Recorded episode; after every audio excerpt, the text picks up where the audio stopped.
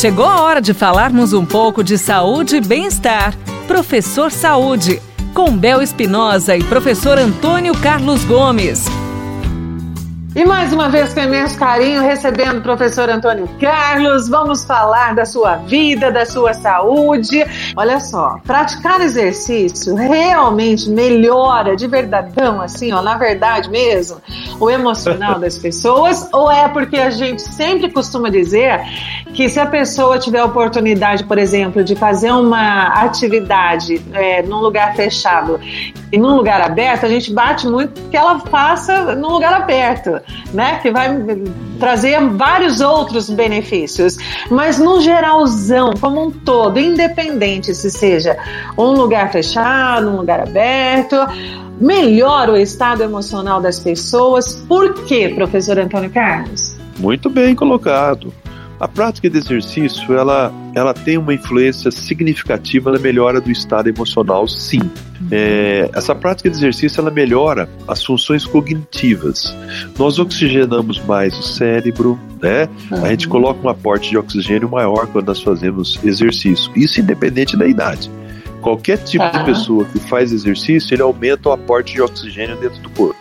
Consequentemente, uhum. ele circula melhor o sangue em toda a periferia do corpo, ou seja, cérebro, sistema endócrino, uhum. né, nos órgãos, nos músculos, na pele, enfim, a uhum. circulação se torna melhor.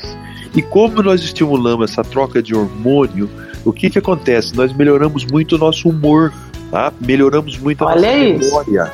Tá? Olha. E ao melhorar o estado de humor, tem uma série de pesquisas da psicologia que mostra isso, né? Nós uhum. melhoramos a memória, melhoramos a aprendizagem, né? É, nós desenvolvemos melhores as células cerebrais, quer dizer, então uhum. conseguimos nos fortalecer para situações do cotidiano melhor, né? Melhora as uhum. conexões interneurais, mantendo a mente dessa pessoa mais jovem, mais ativa, tá? Uhum. É, o aumento da produção hormonal que a gente já falou, circulação sanguínea. Sim, sim. Então, os benefícios no cérebro é, é consequentemente é, ele vai te levar para um estado emocional mais saudável.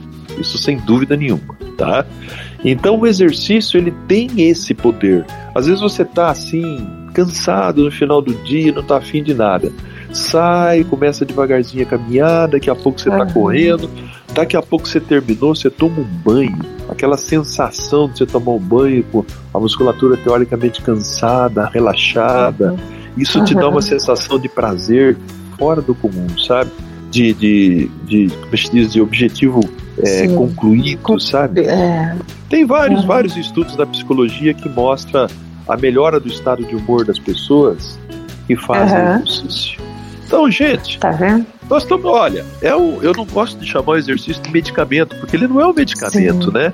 Ele é Sim. é uma, uma, uma coisa assim dura da gente classificar o que é. é. E eu sei que quem está nos ouvindo e nunca fez exercício, às vezes o cara não teve essa cultura, ele fala, uhum. puta, é muito difícil, é muito uhum. cansativo, né? Pode ter certeza que hoje você que não faz exercício, você tem o corpo mais descansado, mais dolorido, mais cheio de coisa, de que quem faz exercícios todos os dias. Experimente, uhum. experimente. Depois vocês podem cobrar nós aí, professor Saúde, pela Rádio Pai Querer. É verdade, sensacional. Muito obrigada, professor. Um grande beijo e até a próxima. Até mais, tudo de bom. Você ouviu Professor Saúde, com Bel Espinosa e professor Antônio Carlos Gomes. Envie sua pergunta para a gente pelo WhatsApp, telefone ou pelas redes sociais da Pai Querer FM 98.9.